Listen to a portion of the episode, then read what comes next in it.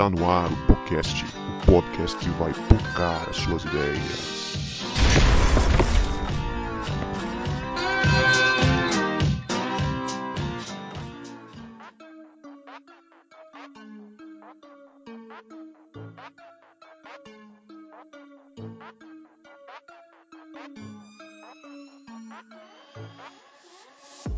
Para você que achava que a gente não voltava, a gente voltou. E este é o podcast, o podcast que vai pocar as suas ideias. Meu nome é Guto e estou aqui com o João Marcos, que tem uma filha muito arteira em casa. Ou melhor, artista. Arteira e artista. muito bom. E agora tem uma arteira dose dupla. E aí galera, eu sou o João Marcos e eu tô aqui com a Leia, que é tão fã de cultura popular que hoje está fantasiada de Magali. Se vocês soubessem o que rola nessa gravação. A Leia, está, é a Leia está de vestido amarelo com um prato de comida na mão nesse exato momento. Por isso a referência. Detalhe, pratão. E um pratão, não é pequeno não, viu? Gente, a comida tinha acabado de ser feita. Vocês vão me entender. Não tem como deixar uma comida que acabou de ser feita para depois. Eu sou a Leia e eu tô aqui com o Guto, que só prega em memes agora para poder se aproveitar da cultura dos jovens. Isso aí, é uma cultura, tem um nome para isso, eu esqueci, das aulas de, de história, né? Já, já tem um nome para isso, esse tipo de arte aí. E a gente está aqui hoje para trocar uma ideia sobre arte e cultura na transmissão do Evangelho. Hoje nós estamos recebendo um convidado de muita elegância aqui, meu amigo Nelson Felipe, que é poeta, que é pai e que é professor de educação física. Nelsinho, a palavra está contigo, dá um salve para a galera aí. Salve, salve galera, salve, salve aí toda a rapa. Estamos aí hoje para trocar essa ideia e valeu, velho, pelas honras aí, mano. Aproveitando, velho, que entramos na primavera, vou começar com uma poesia já, pode ser? Primavera. A primavera chegou, mas não se esqueça, nem tudo são flores. Entretanto, temos que aprender que há beleza em tudo. Se não for belo, pelo menos a gente aprende. Aí, e como a gente aprende. Muito bom, muito bom, galera. E você já deu para perceber que esse papo ele está muito, mas muito cultural, muito artístico. Você vai ter vários insights bacanas aqui.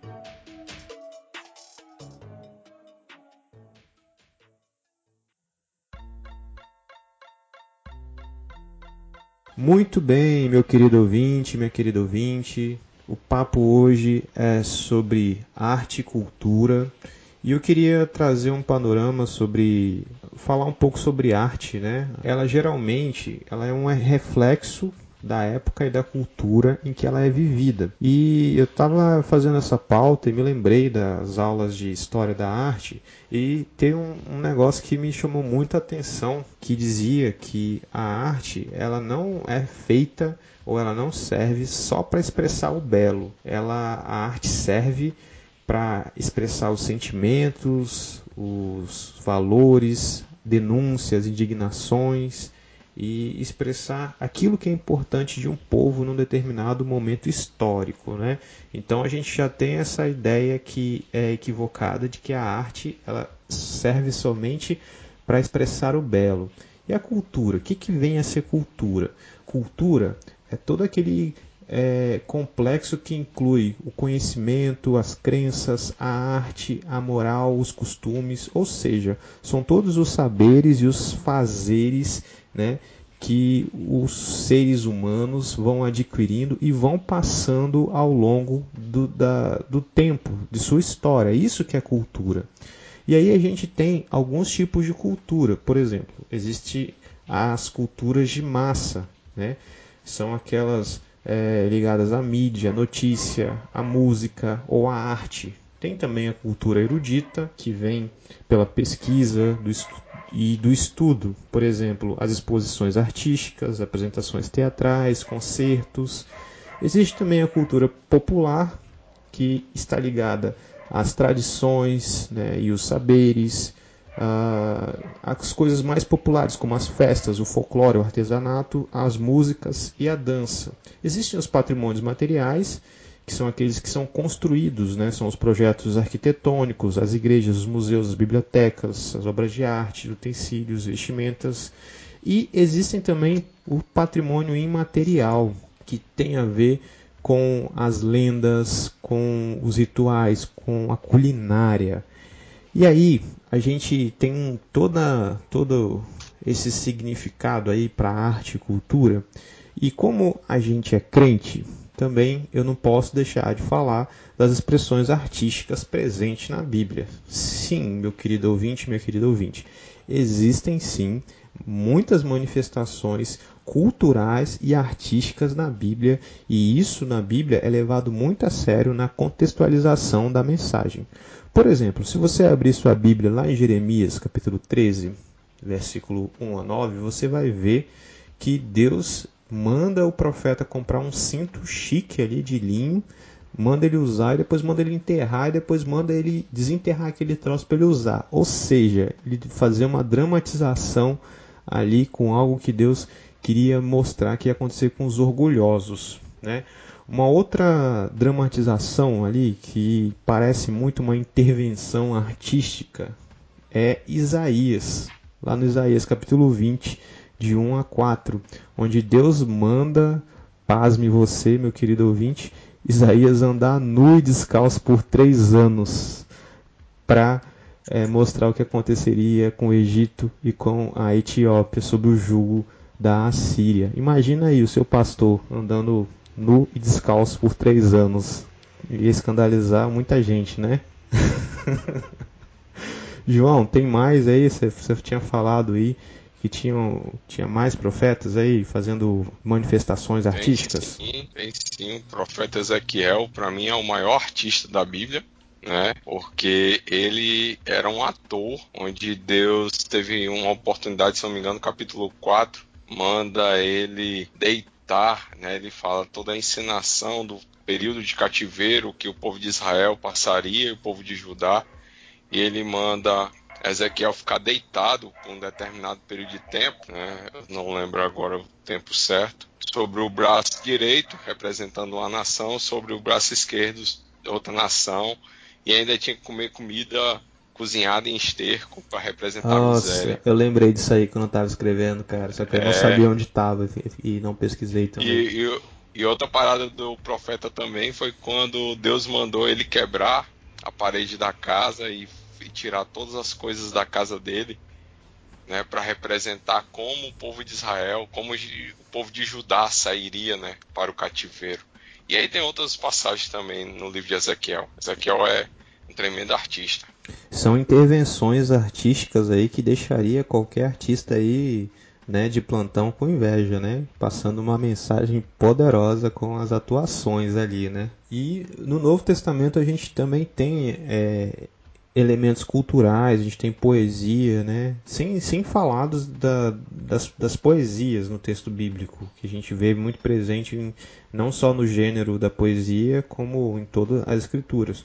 Mas eu quero destacar no Novo Testamento o Paulo usando a cultura religiosa dos atenienses lá em Atos 17 para pregar o evangelho, né? Paulo chega ali, vê aquela cultura religiosa e faz a observação: veja que em tudo vocês são religiosos, né? E ele usa essa cultura presente ali, uma cultura pagã, para contextualizar o evangelho. E a gente vê Jesus também fazendo uma coisa muito interessante, que é usando aquilo que era comum para as pessoas nas suas parábolas ali. Por exemplo, ele usa o contexto da agricultura, que era comum para as pessoas, para levar a mensagem do evangelho, por exemplo, a parábola do semeador. E para mim, a trecho bíblico muito onde isso acontece muito forte são as sete cartas das igrejas da Ásia ali, né? Onde Jesus escreve através de João, usando os elementos locais e culturais para transmitir a mensagem para aquelas igrejas ali. Então a gente viu aí que a cultura e a arte ela é muito importante, é, quer você queira ou não, ela faz parte da sua vida, quer você queira ou não, ela é muito é, tratada com muita importância na Bíblia. E eu queria agora é, trazer o meu amigo Nelsinho para essa conversa. Né? Nelsinho que é poeta, tem livro escrito, tem livro que vai lançar aí é, perto do lançamento desse episódio. Eu queria, Nelson, que você contasse para nós um pouco da sua caminhada, para os nossos ouvintes já começarem a te conhecer. Né? Como é que foi que você é, se envolveu com a arte e com a cultura? Pode crer, mano. Então, é, a minha caminhada com a arte, velho, ela veio desde, desde o início da adolescência, sacou? Eu sempre curti muito essa questão de arte, principalmente a arte urbana, muito influenciado pelo movimento do hip hop, sacou? É muita influência mesmo desse movimento. Tanto é que teve uma, uma vez que me marcou muito, que eu me lembro que foi o primeiro rap que eu ouvi, mano. Que foi a música do Racionais, capítulo 4, versículo 3. Me lembro que era no início da adolescência e eu escutei esse rap pela primeira vez num pendrive de um amigo meu. E aquela música, vai ó, é pra você ver, ó, pendrive, eu acho que nem tem. É, pendrive não, MP3, mano. MP3 do amigo meu. MP3, você tá falando o, o, aquele aparelhinho que a gente botava é... o fonezinho? Anos 2000 aí, ó. Isso, isso. MP3, mano. Ouvindo. E ele só tinha que. É, das músicas que ele tinha, só aquela que era rap. Então eu ficava voltando nela toda hora, mano. Toda hora pra, pra poder ficar ouvindo. De tanto que a letra falou comigo, saca? De tanto eu ouvi falei bem assim, caraca, é, como eu me enxerguei né, dentro daquela realidade, sacou? No lugar onde eu cresci, vivi. Cresci ali na região de Taboazeiro, né, mano? Vivi ali, fui nascido e criado ali, até os meus 24 anos. Então, muita coisa ali e bateu aquela música. Falei, caraca, mano, é isso. E aí, depois, procurando mais sobre esse estilo musical, uma outra coisa que me marcou também foi o primeiro álbum de rap que eu ouvi, que foi do grupo Facção Central, de 1999. O nome do álbum é Versos Sangrentos. E a partir daí, velho, eu fui consumindo esse tipo de música. E aí foi que eu me encontrei e tive mais contato com a cultura hip hop. E aí fui atrás, fui buscar mais. E aí que eu fui conhecer de fato a cultura hip hop, fui conhecer os quatro elementos, né? Que é o MC, o DJ, o grafite e a dança, tá ligado?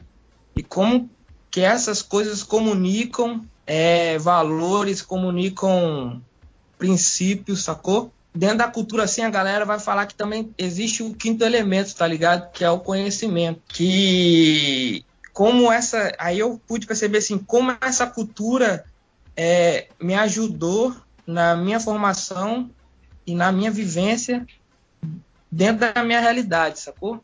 E a partir daí eu fui conhecendo mais e tal, aí tive contato com as batalhas de MC, com as batalhas de rima que acontecia pela cidade, sacou? É, aí isso eu tô falando de uns seis, sete anos atrás. As batalhas que rolavam, aí tinha uma batalha que a gente chamava que era o rap de quinta, que rolava ali na pracinha do Sesc, numa pracinha que fica atrás do Parque Moscoso. Aí depois veio Boca a Boca, que também era uma batalha de rima que rolava toda sexta em lugares diferentes da região metropolitana. E hoje as batalhas estouraram, né, mano? Eu parei de batalhar, eu não batalho mais. Mas as batalhas estouraram e tal. Tem até uma batalha que rola aí na, na Praça de Maruípe, a Batalha do Coreto, que é toda terça, sacou? Então, é, tive muito contato com, com essa questão de batalha e tal. É, a partir daí comecei a fazer também algumas intervenções em escolas, em presídios, na questão também de improviso, de batalha, né, com rap. Aí às vezes rolava algumas poesias. Eu participei do Anjos na Noite, que é o projeto que tem que atende a população de rua, sacou? E aí agora eu não vou me lembrar desde acho que foi 2015, 2016 que eu fiquei na liderança do grupo junto com o Vinícius. E aí nessa época foi uma época que eu vivi bastante a rua, que eu tive muito contato com a galera de rua mesmo. É, comecei a, a, a, colar em alguns albergues, né? É, cheguei a colar na rua, vigiar carro com o pessoal, ver atendimento, tirar documento com o pessoal.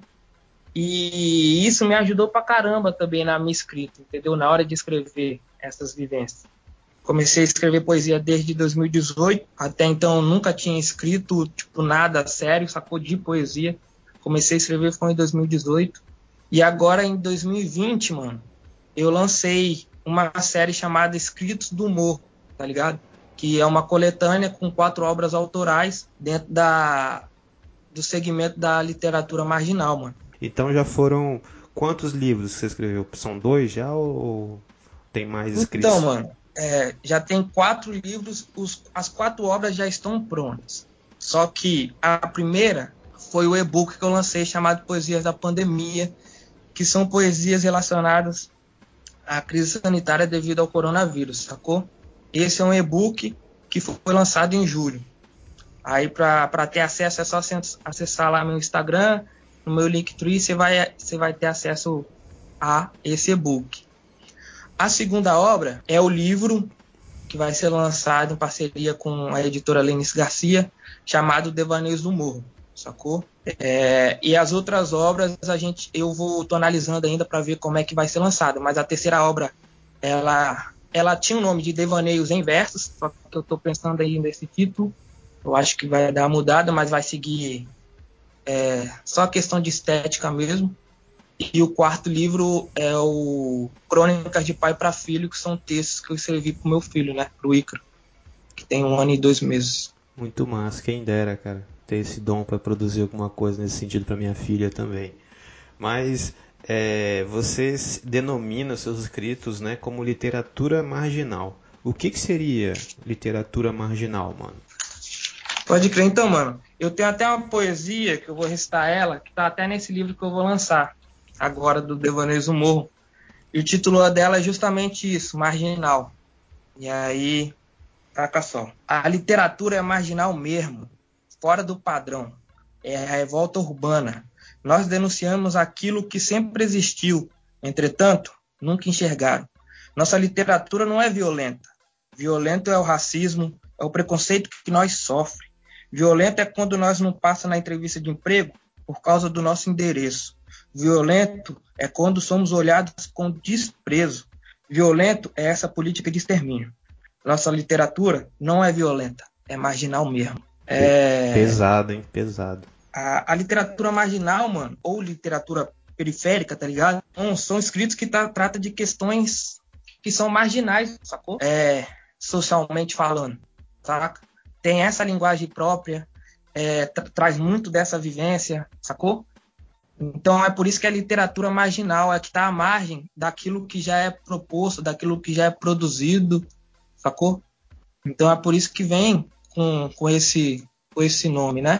É pessoas mesmo que estão vivem à margem, escritos que estão à margem, vivências que estão à margem, sacou? Então por isso esse nome marginal ou periférica. Periférica é, é, é, não é só porque vai tratar de questões assim. Periférica é porque são pessoas da periferia que escrevem, sacou? E a gente pode escrever sobre qualquer coisa, qualquer fita, entendeu? Então, é, é, as, os escritos, eles não tratam só disso, mas tratam disso também. É importante ressaltar isso, né? Porque às vezes a galera acha assim, ah, porque esse tipo de literatura, ou é porque esse mano que está escrevendo, ele só vai falar isso. Vai falar de tiro, só vai falar de guerra, pá, não sei o quê. Não, mano, mas nós, tipo, também tem literatura de amor, também tem literatura que fala de arte, de educação, de segurança. Entendeu? Então a gente tem muita coisa para falar, não é só essas coisas, entendeu? Inclusive, o, o, projeto Escritos do Morro, ele tem essa pegada, ele tem essa cara. Sacou? De, de tentar é, fazer sempre na intenção de lançar um novo olhar para a periferia, tá ligado? Para as comunidades, sacou? É, para a galera começar a enxergar o outro lado também, sacou? Porque quem, quem vem dessa realidade, nós que está nessa realidade, a gente conhece, a gente conhece o nosso vizinho, a gente sabe do corre dele. A gente conhece o corre da tia, que às vezes é mãe solteira e faz o corre dela para sustentar a família dela. A gente conhece o, o corre do cara que é, que é da comunidade que perdeu o trampo e que empreende no negócio, sei lá, de no ramo alimentício ou no, no ramo de vendas e tá no corre. A gente conhece essa realidade, então a gente quer tentar de alguma forma, chamar atenção para essa realidade que a gente vive, sacou? Tem até um poema que eu falo, tipo assim, que periferia não é um aglomerado de casas, tá ligado? Periferia é um aglomerado de corações. Porque a gente que tá nessa realidade conhece isso, sabe? Sabe o corre de cada um, sabe o corre do vizinho, sacou? Então a intenção é realmente é, dar luz e dar visibilidade a isso, sacou? Muito bom, cara. É, é uma forma de fazer que essa galera que é marginalizada, que às vezes está ali naquele contexto né, do, da comunidade, não, que não tem outra referência ou outras referências, é, pensarem a sua própria realidade, né, ter um, um senso crítico de si, do, do, mundo que elas vivem, né, que muitas vezes a, a molecada que está ali, ela só vai ver aquilo ali e vai acabar reproduzindo aquilo que ela está vendo ali na comunidade, que nem sempre é bom, né? E, e em vista disso, né, assim, qual a importância para você da arte e da cultura é, na transmissão de valores e, e de ideias, cara? É o que a gente tem, né, mano? É o jeito que a gente achou pra, pra comunicar. Tantas coisas já não são negadas, tá ligado? Então a arte, ela, ela tem esse papel fundamental, principalmente na, na, na, na comunidade, na periferia, saca? É um acesso que chega pra gente que, que, que realmente expande a mente, mano. Dá uma nova perspectiva. Eu falo por experiência própria. É o que o, é o que o rap fez, é o que o movimento hip hop representa, sacou? É isso, mano. Eu lembro que tem. Mano, tem uma época da minha adolescência que eu lembro que tava tenso, velho. Muito complicado mesmo, assim. Muita fita acontecendo. E tinha a música do Racionais que eu ouvia todo dia indo pra escola. E, na verdade, nem é, nem, nem é a música, né? Não tem nem beat, não tem nem batida, nem nada. É só o Brau falando mesmo. Que é, é. Sou mais você, mano. Aquilo ali me alimentou durante meses, tá ligado? durante meses. Então, é isso, mano. É, é importante por conta disso, sacou? E levando para o lado, assim, da igreja, pro lado do evangelho, o buraco é mais embaixo ainda, sacou? Porque se tratando de, de comunidades que trabalham em regiões assim, às vezes é, é, é o único meio que o, que o moleque ou que, que a criança, enfim, que a pessoa que está trabalhando vai ter, vai ter acesso a esse tipo de cultura. Vai ser por meio de um projeto social, sacou? que a igreja tem para oferecer, mano. Porque ela não vai ter um piano em casa, ela não vai ter uma bateria, não vai. Sacou? Mas na igreja tem, na igreja pode oferecer, sacou? E é por isso que eu acho que é importante quando a gente pensa esse tipo de ação, oferecer o melhor tipo de, de serviço que a gente tem para oferecer, mano. Não é só oferecer, tipo assim, ah, eu vou dar uma aula aqui, mas em contrapartida você tem que vir na minha igreja, tá ligado? Você tem que vir no culto. Eu acho que isso é muito pouco e muito pequeno ainda. Sacou? É, é com, com o que é de fato. Porque, cara, se você se preocupa mesmo com a pessoa, você quer que ela tenha o melhor acesso de tudo, tá ligado? Você quer que ela tenha um serviço, você quer prestar para ela um serviço de qualidade. Você quer ensinar música, então você vai ensinar música mesmo, sacou? Você quer ensinar, sei lá, futebol, qualquer outra fita, mano. Você vai fazer isso com excelência, porque é o acesso que você tá dando, né, mano?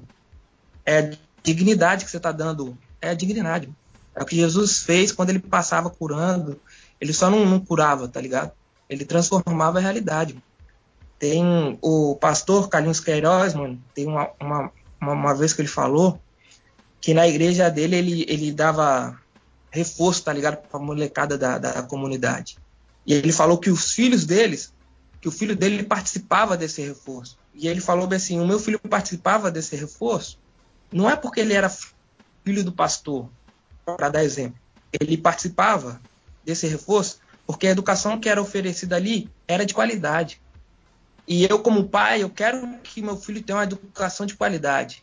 Então ele frequentava ali aquele espaço oferecido, tá ligado? Porque eles trabalhavam tendo esse tipo de pensamento, sacou? Então eu acho que levando para o lado da igreja é extremamente importante esse lado cultura, de, de arte, de, de qualquer. Eu acho bacana isso aí que você falou de tentar alcançar essa molecada, é, essa sociedade, dialogar com ela, né, com essa com a ferramenta do, do rap, daquilo que, que é do mundo dessa galera, que de alguma forma a gente se esforçar nesse sentido, mas às vezes eu tenho a impressão de que não há esse esforço, né, de é, chegar lá, entrar lá no mundo da galera e dialogar na, na linguagem que, que, que, essa galera entende, conhece.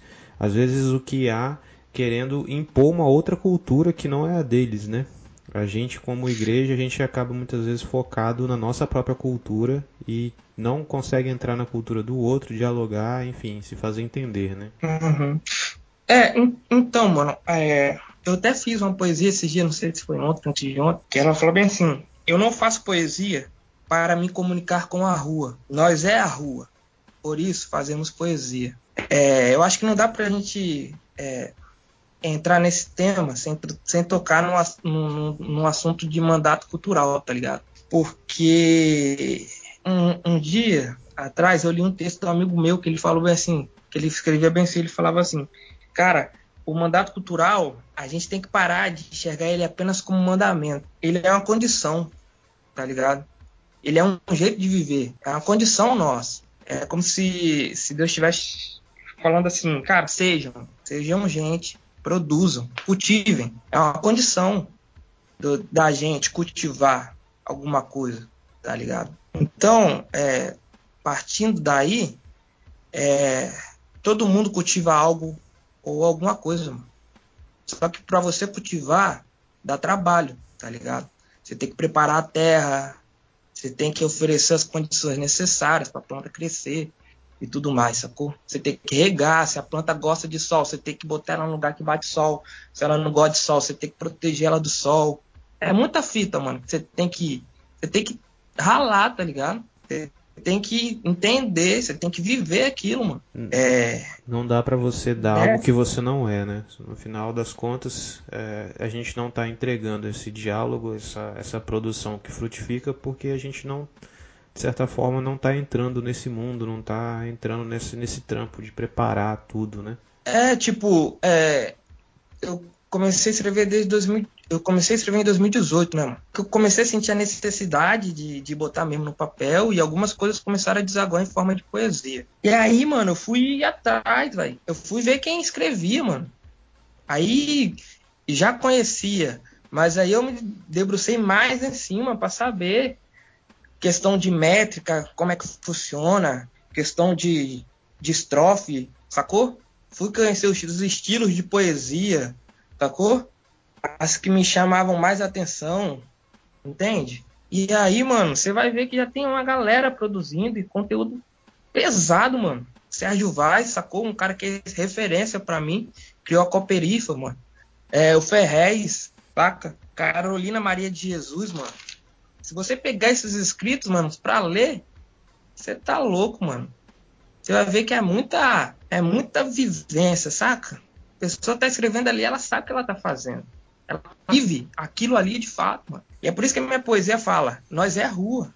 Por isso que a gente faz poesia. Eu, eu acho que é, é bem isso, sabe? Eu acho que a gente tem que conhecer mesmo a, a nossa cultura, aquilo que, que toca a gente, e se debruçar nisso, estudar, sacar, viver acima de tudo, né, mano? Viver. E, e aí eu acho que as coisas vão, vão, vão rolando, saca?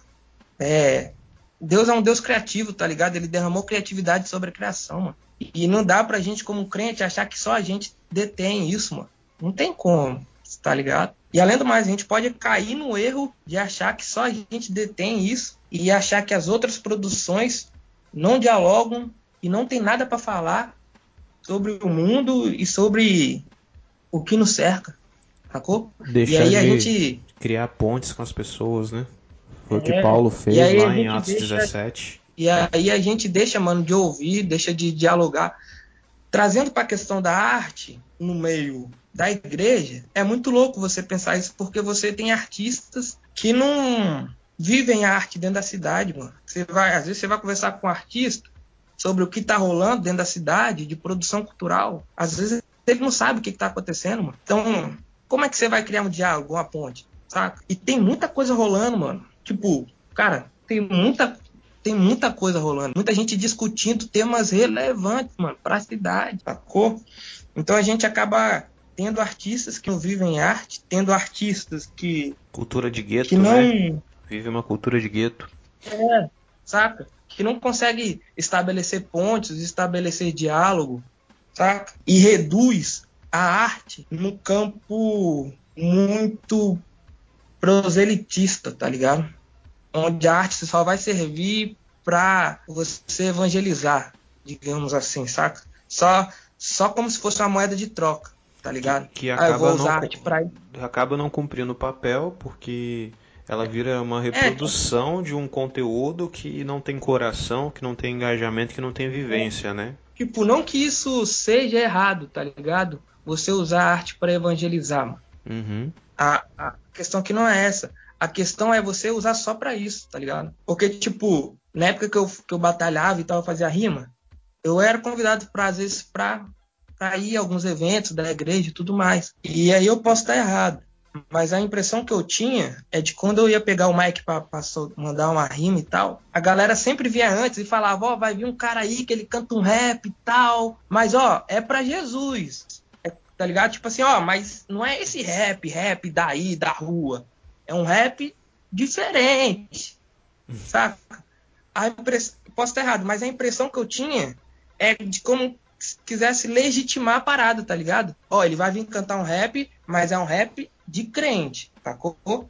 Ele vai vir apresentar a parada, mas é um negócio diferente, não é igual esses que tá aí fora, sacou? Aí quando vinha uma outra pessoa cantar outro tipo de música, ninguém falava nada, mano, sacou? Só dava o microfone, uhum. toma, canta aí.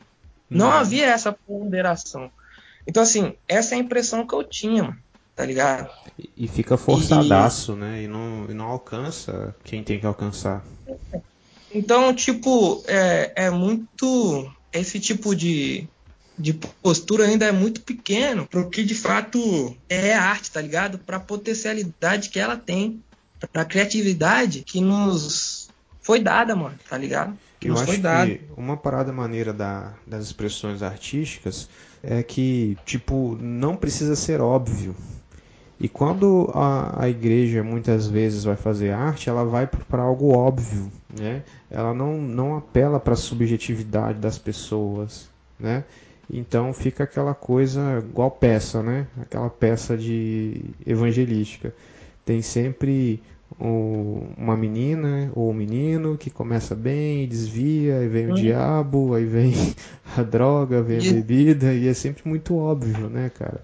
Então, a arte, quando vai para essa parada óbvia, ela perde um pouco, perde muito do, da transmissão da mensagem. Né?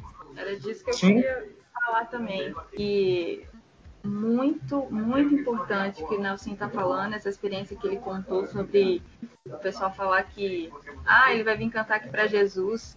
Porque o que parece, e isso que você pontuou também, Guto, é que dentro da igreja a gente acha que a arte, que a cultura, ela é inútil, né? Existe uma que é, é útil, que é a, essa peça que sempre tem que retratar é, a historinha do, do crente que desvia, acontece uma coisa ruim e ele volta, mas não tem uma arte que é uma arte em si, que é o é, é, o que, o que Nelson estava falando, de, de você apreciar uma arte, de você estar tá sentado e ter um sarau no culto, sabe? Uma arte gostosa, uma leitura boa, a própria. Eu falei isso porque é, um, é uma coisa que eu gosto, mas do que Nelson está falando de batalha de rima, poxa, aí se a gente fala assim, irmãos, hoje no culto vai ter uma batalha de rima. Pense, você querido ouvinte, aí, pensa aí a sua igreja, seu pastor chegando falando assim, irmãos, hoje não tem culto, hoje tem batalha de rima. O que, que vai acontecer? Sabe? É, parece que é uma cultura pagã, é uma arte pagã, uma arte inútil. O que, que isso vai converter alguém? Ô, irmão, aprecia a arte, porque Deus fez a arte. Porque é bonita a arte. É legal ver um cara que tem a manha para rimar, que você não tem, irmão puxa vida, é difícil. E a gente cresceu numa, na igreja que tinha jogral, que tinha acróstico todo dia dos pais.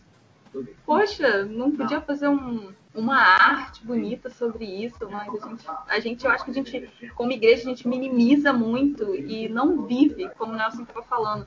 A, a gente é a rua, a gente faz a, a poesia, a gente faz a arte, porque a gente é isso, a gente não tem como fugir, a gente minimiza muito a arte na questão de, de usar ela com, com todo o propósito que Deus criou para que ela possa tocar, porque às vezes a pessoa ela não vai parar para ouvir uma pregação 40 minutos, mas ela pode parar para ouvir alguém que está cantando, que não necessariamente tem que ser um louvor, mas pode ser só apenas uma música bem tocada, uma música bem cantada, que fala sobre natureza, girassol. Não, Je Jesus, cara, Jesus era é, uma pessoa fascinante, né? Ele chegava, aquela galera ficava perto dele também por, por algumas razões. Por exemplo, o cara ia ensinar uma parada, ele dizia, contava uma história. Ele ia, um homem tinha dois filhos. E aí o filho mais novo foi e cara, ele, isso não isso não aconteceu de verdade. Foi uma obra de ficção que ele fez e, e aquilo alcançou as pessoas, prendeu as pessoas, uh, igual na série do Deus Pródigo que a gente está fa fazendo aqui no podcast. Uh, as pessoas ficavam assim, não, mas como assim? Como que ele fez isso? Então a arte tem esse poder de capturar, né?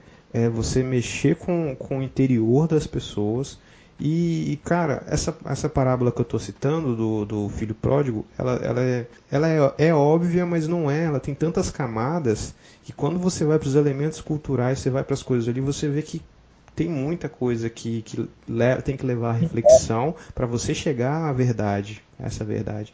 E aí a gente perde todas essas camadas, todas essa, é, essa coisa bacana da criatividade, né? Porque. Não sei porquê.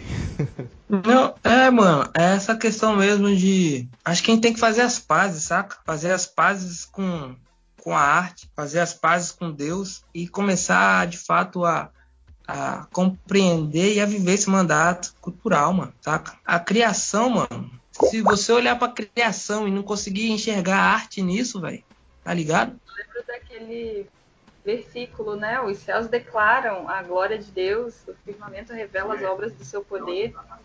Está revelando a arte de Deus em criar um mundo tão bonito, onde existem estações do ano, né? Assim como estou falando da primavera, onde as cores vão nascer numa estação certa, onde você vê a arte, você vê a criatividade de um Deus criador e a gente passa batido, porque a gente só gosta de ver o que convém, né?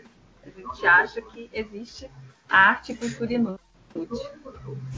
É tipo, quer ver, mano? É, agora eu não vou lembrar o nome do cara, que é um cara de fora, é um nome difícil pra caramba, e eu sou péssimo. Eu sou mal, mal em português, né, mano? Se eu pegar outra língua, então já era, tipo.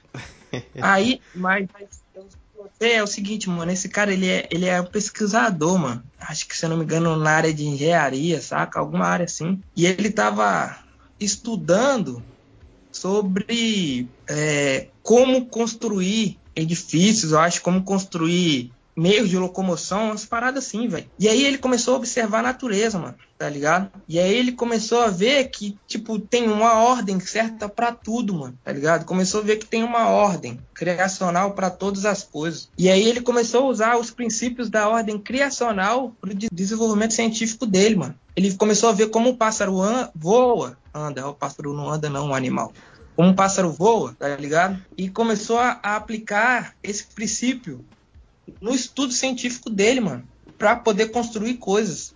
Olha só a, a, a proposta que ele trouxe, tá ligado? E a gente se contenta no nosso trabalho e falar assim: ah, não, pô, mas eu vou lá, eu oro com o pessoal, a gente faz estudo bíblico e beleza. Mas assim, não tô criticando isso, tá, mano? Massa, é para fazer mesmo, é bom fazer, tá ligado? É da hora. Mas assim, tem muito mais coisa da hora para fazer, saca? de pensar propostas, pensar soluções a partir daquilo que move a gente, sabe? A partir daquilo que a gente acredita, mano. A gente tem essa crítica à questão da igreja, mas a gente tem que entender que a igreja aqui no Brasil, não só no Brasil, mas aqui no Ocidente como um todo, ela se transformou numa cultura à parte.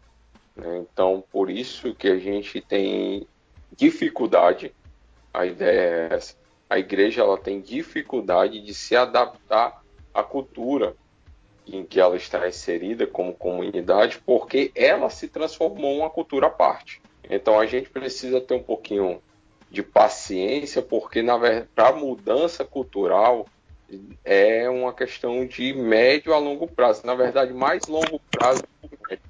Então para poder a igreja ela conseguir é, mudar a cultura dela para chegar a ser uma cultura relevante à comunidade que ela está inserida, ela precisa de tempo para fazer esse giro, porque é como se fosse um navio. O pessoal usa muito essa, essa imagem, é como se fosse um navio. navio para fazer uma curva, ele precisa de muitas manobras internas e a sua curva ela é muito demorada.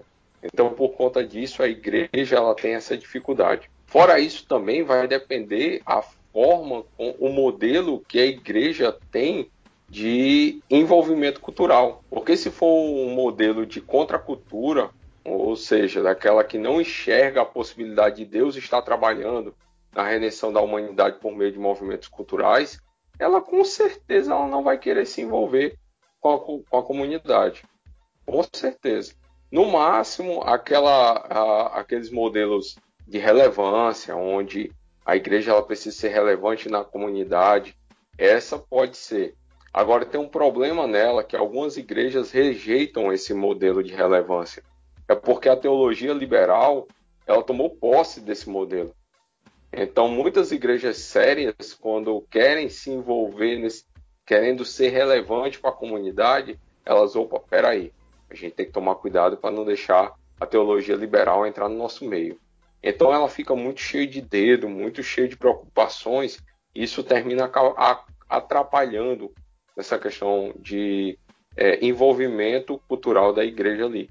Mas existem formas simples, vocês deram exemplo, o Nelson falou aí da questão do curso do, do reforço, são alguns exemplos da gente se envolver. Mas eu acho muito legal quando a igreja realmente entende a sua cultura ao redor e torna possível fazer uma batalha de rimas durante um culto, porque a sua comunidade ao redor ela tem esse hábito. E eu vi uma igreja aqui de Vitória que eles estavam até querendo fazer uma, uma batalha e querendo até envolver, conversaram com a gente da Jubavix uma época aí, para a gente tentar viabilizar isso. Infelizmente a gente não conseguiu, mas a igreja da Ilha do Príncipe tinha essa visão há alguns anos, né, de fazer batalha de, de rimas Zé Lúzio? Zé Lúzio? Isso, Lúzio. Nelson conhece Zé Lúzio. Sim, sim. Mora aqui perto de casa. Tem uma, uma pergunta aqui que eu queria ouvir, Nelson, é, sobre nessa missão né, da igreja de comunicar os seus valores, né, esses valores que nós acreditamos que, que transformam, pode acontecer um desprezo da cultura né, ao redor, a cultura brasileira, por exemplo, a cultura do morro, a cultura é, local, e também pode acontecer de supervalorizar a cultura. Eu queria ouvir Nelson depois é, se vocês quiserem contribuir também, é como que a gente consegue fugir desse extremo de não desprezar a cultura e também de não supervalorizá-la, né? E de alguma forma comprometendo a, a comunicação e a mensagem. Então, mano, acho que a palavra que eu pensei nessa pergunta aí, a palavra reconciliação, mano, saca? Acho que a gente tem que reconciliar, mano, realmente com Deus, saca? Pedir ele de fato, que a palavra fala, né? Que ele tá reconciliando consigo mesmo o mundo, mano, tá ligado? É, a palavra fala também que. Agora eu esqueci o, o, o livro, mas fala que nele habita a plenitude e nele todas as coisas são reconciliadas, mano, saca? Primeiro é arrepender, mano, saca? E pedir para ele, velho, entendeu? Porque não dá pra gente ficar indiferente o que tá rolando se ele reconciliou tudo mesmo, saca? Não tem como, mano. Trazendo assim pra realidade assim que eu vivo, né, mano? Não tem como, entendeu? Não tem como eu me manter inerte diante ao racismo, ao preconceito, ou qualquer outro ismo que seja, tá ligado? Hum, não dá. E aí, mano, a gente vai, no meu caso, a gente vai pra arte, sacou? A gente vai escrever. Eu vou escrever porque o que me resta é a loucura da escrita. Então eu escrevo. Mas às vezes o outro mano é cantar, desenhar, pintar. Às vezes do, o, do outro mano é começar um, um projeto, saca? Para tentar de alguma forma transformar ele em realidade, saca? Mas é sabendo, é tendo consciência disso, sacou? Dialogando com os espaços, tendo essa consciência. Mano. Porque, tipo, um exemplo, é, lá da UFS, eu vou pegar da UFS lá, que o tempo que eu tava lá na UFS participando lá da. Cara, na ABU, quando, tá, quando a gente estava lá, cara, a gente fazia vários eventos, mano. Que às vezes a galera olhava assim pra gente, a gente passava, né, divulgando, chamando a galera pra, pra trocar ideia. Teve uma vez que a gente entrou numa sala, aí o cara falou bem assim, ah, mas crente debate isso, crente fala disso também, mano. Eu não sabia, não. E a gente tava tratando a questão do trote, tá ligado? Chamando a galera para essa discussão do trote. O que, que seria esse trote? O que, que significa? Porque o trote vem da palavra do cavalo, né, mano? Que você tem que ensinar o cavalo a trotar, tá ligado? Então a gente tava querendo levar essa discussão. Pô, num lugar onde você fala tanto de liberdade, no lugar onde você fala tanto de lutar contra a opressão, quando uma pessoa nova chega, você querer se submeter ela a um trote contra a vontade dela, às vezes até te, é, de certa forma, tirando a dignidade dela, que discurso é esse? Ligado? É a mesma coisa que você tá reproduzindo, mano. Então, às vezes a gente chamava a galera para esses debates e a galera fala, pô, não sabia, mano, que vocês falavam disso, sacou? Oferecer proposta, oferecer pontes, tá ligado? Tipo, então, fazia. Aí ele rolava. Tinha um mano lá que era professor, né, mano? De educação física também. Dava aula de forró. Então a gente fazia dinâmica com aula de forró. Chamava, tentava é, fazer um momento ali de encontro, tá ligado? Naquela oficina, fazia, rolava debate, tanto é que nessa época eu lembro que teve, eu consegui levar uma batalha de rima lá para dentro da UFS. A gente fechou o evento com essa batalha de rima, tá ligado? E na batalha eu falei por que que era, tá ligado? Falei que era da BU, falei o que era da BU, o que era a BU, falei o objetivo dali, tá ligado? Na batalha de rima. E se eu não me engano, eu acho que foi a primeira batalha de rima da UFS. Eu me arrisco a falar isso, mano, que tem sete anos isso. Estava no início do início do projeto Boca a Boca. E nesse dia foi muito massa, porque teve o projeto Boca a Boca, rolou a batalha, e depois os manos conseguiram sair e andar pela universidade, porque estava rolando outros eventos culturais. Então tinha muito mano que nunca tinha entrado dentro da universidade, nesse dia entrou, teve contato, e ainda participou da batalha, ainda teve contato com outros eventos, mano. E tipo, a galera depois vem procurar, caraca, mano, eu nunca vi isso sacou? Nunca tinha entrado lá e tal. Entende? Então é a possibilidade de acesso, mano. E eu não, não deixei de falar qual era o propósito, qual era o princípio, o que, que era a ABU, Aliança Bíblica Universitária, qual era o objetivo daquele encontro ali, tá ligado, mano? Então, é, outra coisa também é, que eu percebia muito isso. Às vezes a pessoa quando ela é quando ela é crente evangélica e ela vai entrar na universidade, né, mano? E ela já entra apreensiva, muitas das vezes. Então, tipo assim, caraca, tô entrando no terreno do inimigo, velho. Aqui, mano, é Babilônia pura, meu Deus, aqui se eu não tomar cuidado, eu vou desviar, que não sei o quê, e, né? É lógico que você tem que tomar cuidado, mano, saca? É lógico que você tem que saber ter esse discernimento, saca?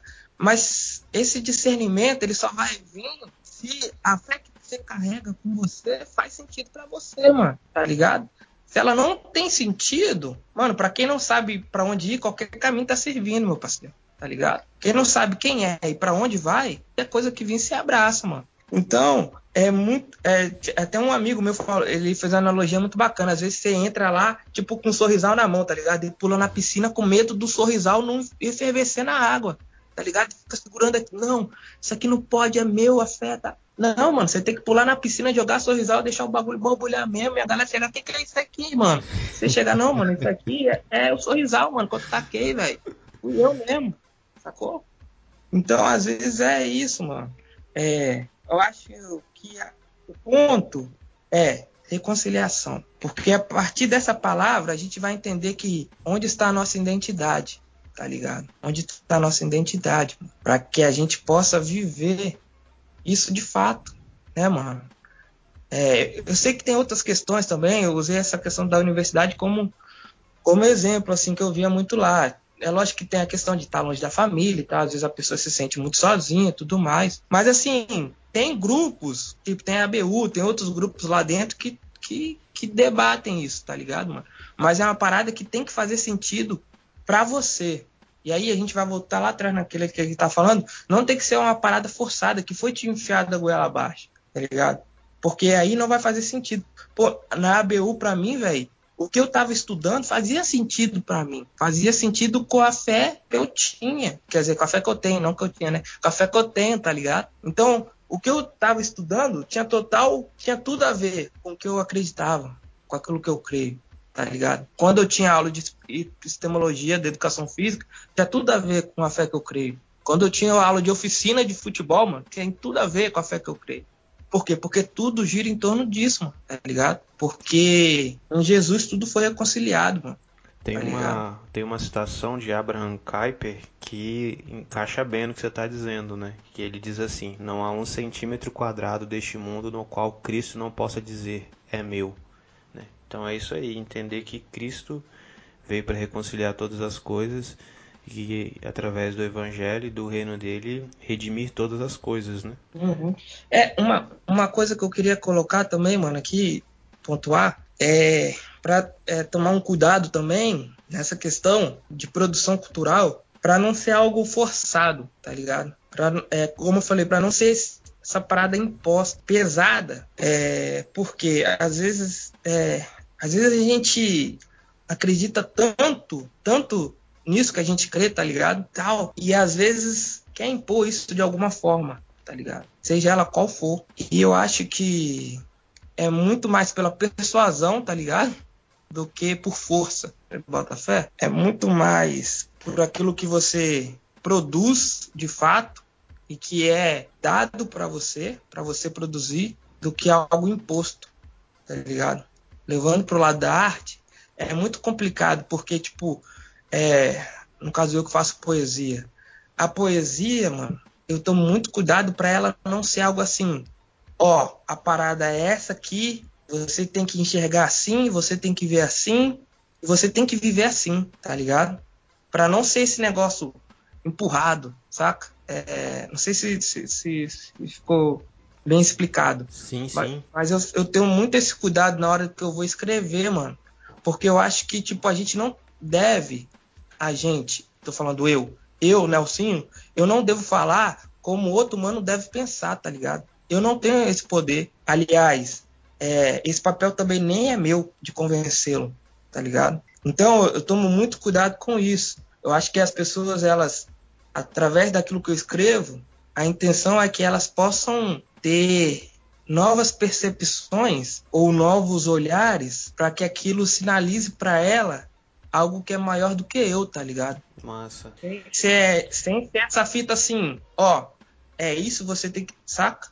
Uhum. Porque eu acho que. Porque como é uma parada que a gente vive, que a gente acredita, eu acho que a gente tem que to- tomar cuidado com isso também, né, mano? Sacou? Sim, concordo. E aí, tem uma outra pergunta aqui que eu queria fazer. É sobre o, uma coisa que a gente vê os missionários fazendo quando eles vão para um campo transcultural, vão para outro país e tudo mais, cultura diferente e tal.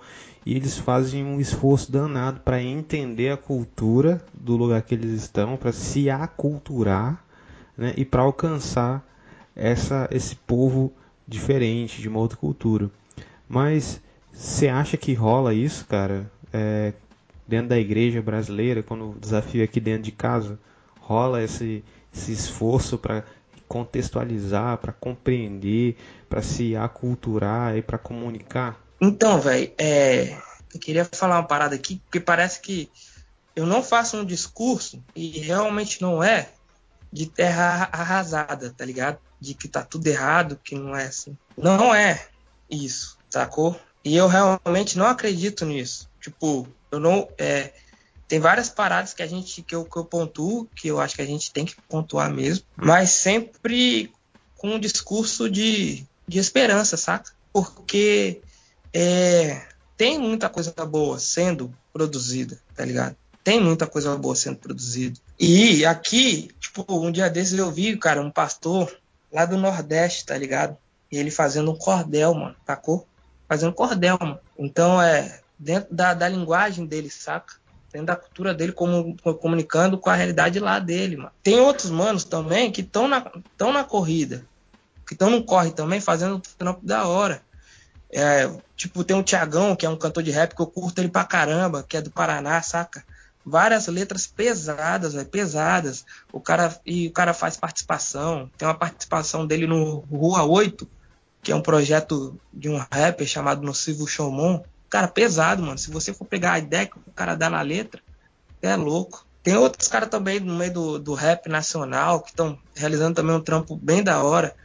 Tem os, os mano daqui também, saca? Tem o próprio Timóteo, mano, que tem um trampo da hora, com poesia, com, com desenho, saca? É... O César também. Os, isso, exatamente, o César, saca, mano? Se você for pegar a produção desse mano, a letra dele, velho, o que ele fala, você é louco, velho, saca? E os manos daqui, tem o Alves também, que é um cara que é MC de batalha, que é do, do DF também. Tipo, tudo cara cristão que eu tô citando, tá ligado? E- então, assim, E tem um talvez Mindu, esses caras não são tão conhecidos na igreja porque os caras estão lá fora batalhando, né, no, na linha de frente, né? São conhecidos lá, lá fora, na, na comunidade, né? Exatamente. Tem um Mindu também, mano, que é um mano fora de série, sensacional. Que é daqui, pro companheiro nosso, tá ligado? Que, pô, mano, ele, que ele é da pastoral da rua, saca? Cartunista, trabalha com a população de rua já há bastante tempo, saca? Um cara também que é top, mano. Entendeu? Então, assim, tem coisa sendo produzida, tem projetos sendo tocados, saca? Tem o João, que é do projeto Maltrapilho, que também trabalha com a população de rua, mano. Tem a rapa da, lá da Rua do Céu, saca? Tem a galera do Luz na Noite, saca? Tem a galera do Luz na Noite, saca, mano? Então tem muita coisa sendo produzida já. O que é, falta mesmo a gente, às vezes, é só ter outras percepções mesmo para ter sensibilidade para agir naqueles lugares que precisam de ação, mano. Tá ligado? Saca? Porque igual eu falei, cara, já tem muita gente produzindo, velho. Eu vou, aí eu vou trazer para minha área, tá? Pra galera que eu conheço, mano. Cara, tem muita gente boa fazendo. Tipo, agora dia 24, mano, vai começar um festival chamado Move Cidade, tá ligado? Só apres- apresentação artística assim, top, mano, da hora com a galera aqui do estado, com a galera de fora, uma programação que vai ser online por conta da pandemia, tá ligado? Que eu acho bacana, tipo, da gente poder curtir e ter acesso para perceber o que, que a galera tá produzindo, sabe? Para ver o que, que, que, que a galera tá falando, para ver qual é a demanda, mano, saca? Para conhecer, mano, para criar laços, vínculos, para ver, para caminhar junto. Porque a, a, a parada é essa, caminhar junto, mano, saca? Porque aí é na, Aí que tá, é a beleza do processo, tá ligado? Que as coisas acontecem. É no partir do pão, é quando você tá na mesa ali, trocando ideia, debatendo, estabelecendo vínculo, ponte, mano. E aí você parte o pão, aí na hora que você parte o pão, as escamas dos olhos caem, mano. E aí você sai, você tava voltando pra Emaús, você quer voltar correndo pra Jerusalém, tá ligado? Mas é nesse processo, irmão. Você tem que estar tá ali, tá ligado? Você tem que estar tá ali. Então, tipo, tem muita coisa rolando. Tipo, tem a galera do BR Cidades também, que é um projeto incrível que acabou de chegar agora para o Espírito Santo, que a galera debate as questões da, da cidade, tá ligado? A questão de urbanidade, mano. Questão de habitação, locomoção. Cara, muito negócio massa que a galera debate, saca? Que a galera tá discutindo, tá pensando coisa para a cidade. Então, acho isso muito importante. A igreja tá inserida nesses meios também, saca? Que, que a igreja tem para falar sobre sustentabilidade, sobre transporte público, tá ligado? Sobre isso. O que, que a igreja tem para falar sobre identidade, sobre pertencimento, tá? Cara, a Bíblia fala que a gente é a imagem e semelhança de Deus, tá ligado? Se você não tem nada para falar de pertencimento, de identidade, rebobina a fita, tá ligado? Aí vão voltar lá atrás, reconcilia, mano. Saca? Tem muita coisa boa. Eu tô citando só algumas aqui. Tem uma página também chamada A Partir do Centro, que a galera, tipo, mano, é muito bate-papo que a galera faz via Zoom, tá ligado? Sobre as questões da cidade, propondo coisas para a cidade pós-pandemia e pensando também nesse momento da pandemia de produção cultural, saca? É, várias, nossa, muita gente, tipo, tem um mano que é referência aqui dentro, é para nós, questão de poesia, que é um cara chamado John Conceito, tá ligado? Hoje ele teve até uma live com o Gog, Gog é um cara assim, dinossauro do rap nacional, velho. Saca? Dinossauro. Muita ideia para trocar os caras têm. Muita vivência. Os caras vivem a periferia ali mesmo, velho. Saca? Sabe o que, que é? Corta na carne dos caras. Quer dizer, corta na nossa carne, sacou? Corta, mano. E saber qual é a ânsia disso, mano. O que, que a gente tem para gritar, saca? Qual, qual é o nosso anseio, saca? Então, ele, esse John Conceito, mano, e também saber o que, que tem de bom, saca? Que eu, que eu digo assim, saca? O que, que tem de bom sendo produzido na periferia, saca? O cara que. Pesado, mano, esse cara, pesado. Fez já, rolou, rodou já com oficina de poesia, mano, em escola. em tudo quanto é canto que você pensou, tá ligado? Tem um livro também chamado Poesia da Cadeia, que é pesado também. Vou me organizar para ter esse livro também, sacou? E ele tem um programa chamado Papo de Perifa, mano, no Spotify. Aqui, mano, eu tô soltando um monte pra galera ir procurar mesmo, velho. No Spotify tem ele chamado, não sei nem se pode, mano. Se não puder, você corta depois e já é. Mas tem, sacou? Papo de perifa, mano. Procura lá, velho, que é pesado. Tem outro mano também chamado Estel Miranda, velho. Que é o cara que, cara, tem produzido muita coisa irada. Desde 2006, velho, no ramo de produção cultural, mano. Eu troquei ideia com esse mano, foi pela internet, velho. E o mano nunca me viu. Ficou sabendo que eu ia lançar o livro, nunca me viu, velho, o cara. O cara chegou e falou, mano, você quer um espaço para qualquer coisa você já tem comigo. Se precisar de cartaz, você me fala. Se precisar de divulgação, você me fala. O cara nunca me viu, mano. Tá ligado? O Sérgio Vaz fala bem assim, mano, a periferia nos une pela cor, pela dor, pelo amor, mano. Então é viver isso, tá ligado? É viver isso de fato, saca? Nunca vi o cara, mano. Nunca vi o mano. O cara já me chamou, já trocou uma ideia, falou, mano, o que você precisar, irmão. Muito bom. Sacou? É um cara muito pesado. E tem vários outros, saca? Muita coisa sendo produzida mesmo, boa. Ah. E às vezes a gente tá à margem disso, sacou? Tá por fora disso, saca?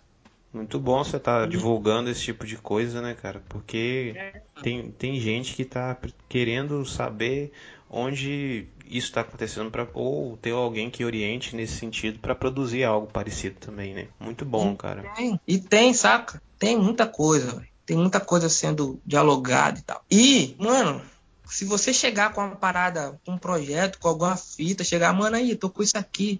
Cara, a galera abraça, velho. Não é porque eles abraçam qualquer coisa, saca? Eles abraçam porque você tá propondo algo pra cidade, mano. E a galera que tá vivendo a cidade, mano. Que respira a cidade. Então, o que que eu, o que que a gente tem pra oferecer também nesse sentido, tá ligado? Oferecendo soluções, propondo é, perspectivas novas, tá ligado? Para esse ambiente de cidade, saca? Eu acho muito louco, mano, a Bíblia, porque a Bíblia ela começa no jardim e vai terminar na cidade, né, mano? Na Nova Jerusalém. Pá. Não vai ter choro, não vai ter tá, não vai ter racismo, não vai ter.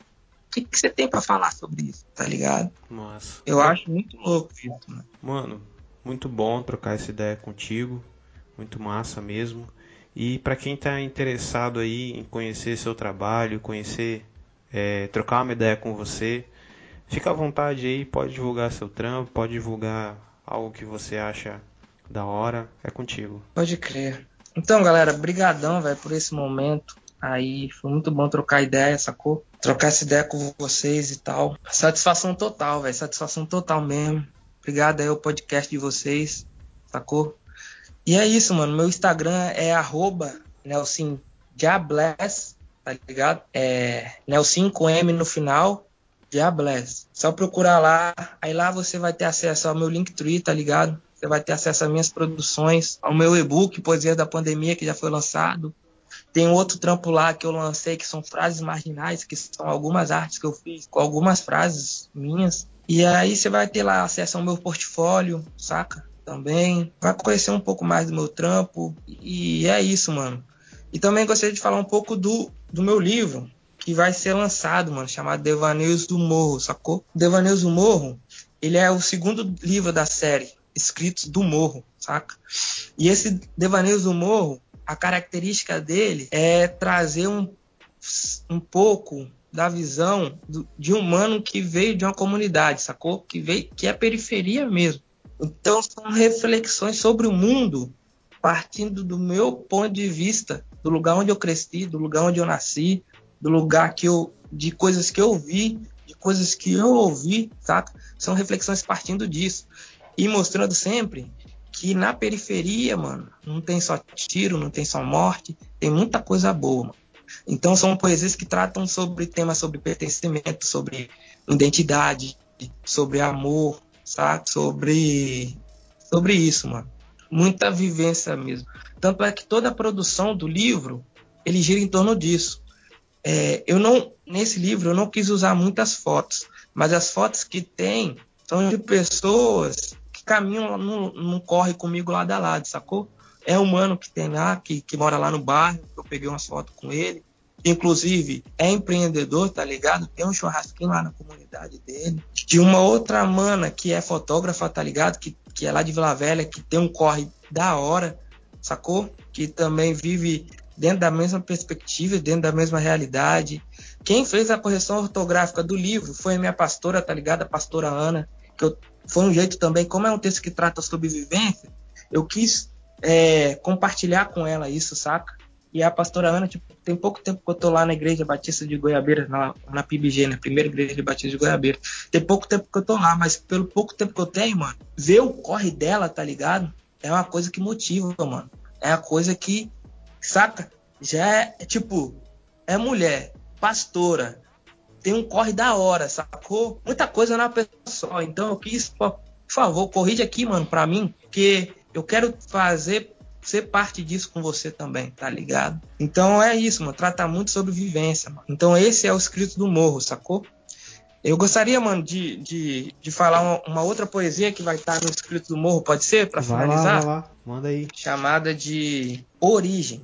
Para você que fala que não tem nada de bom na periferia, pega a visão. Meu mestre veio de lá.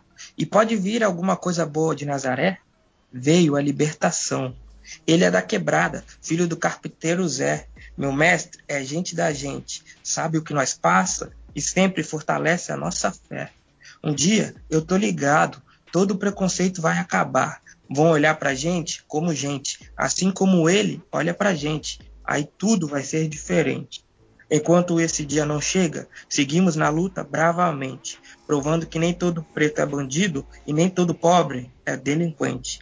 Seguimos igual o mestre, provando que da periferia também sai boa semente. Muito bom, muito bom. Mano, satisfação poder estar tá aqui reverberando isso aí que você está produzindo, né? E que Deus abençoe que continue a, produzir mais coisa do tipo para dialogar com a cultura, dialogar com a cidade, né? E, e também incentivar outras pessoas a produzirem, né? Muito bom, gente. Então, vamos despedir dos nossos ouvintes aqui. Eu quero deixar um abraço no seu coração. Um cheiro, galera. Um beijo no seu coração, já que o Vini não está aqui. Valeu, gente. Fica com Deus. Até a próxima.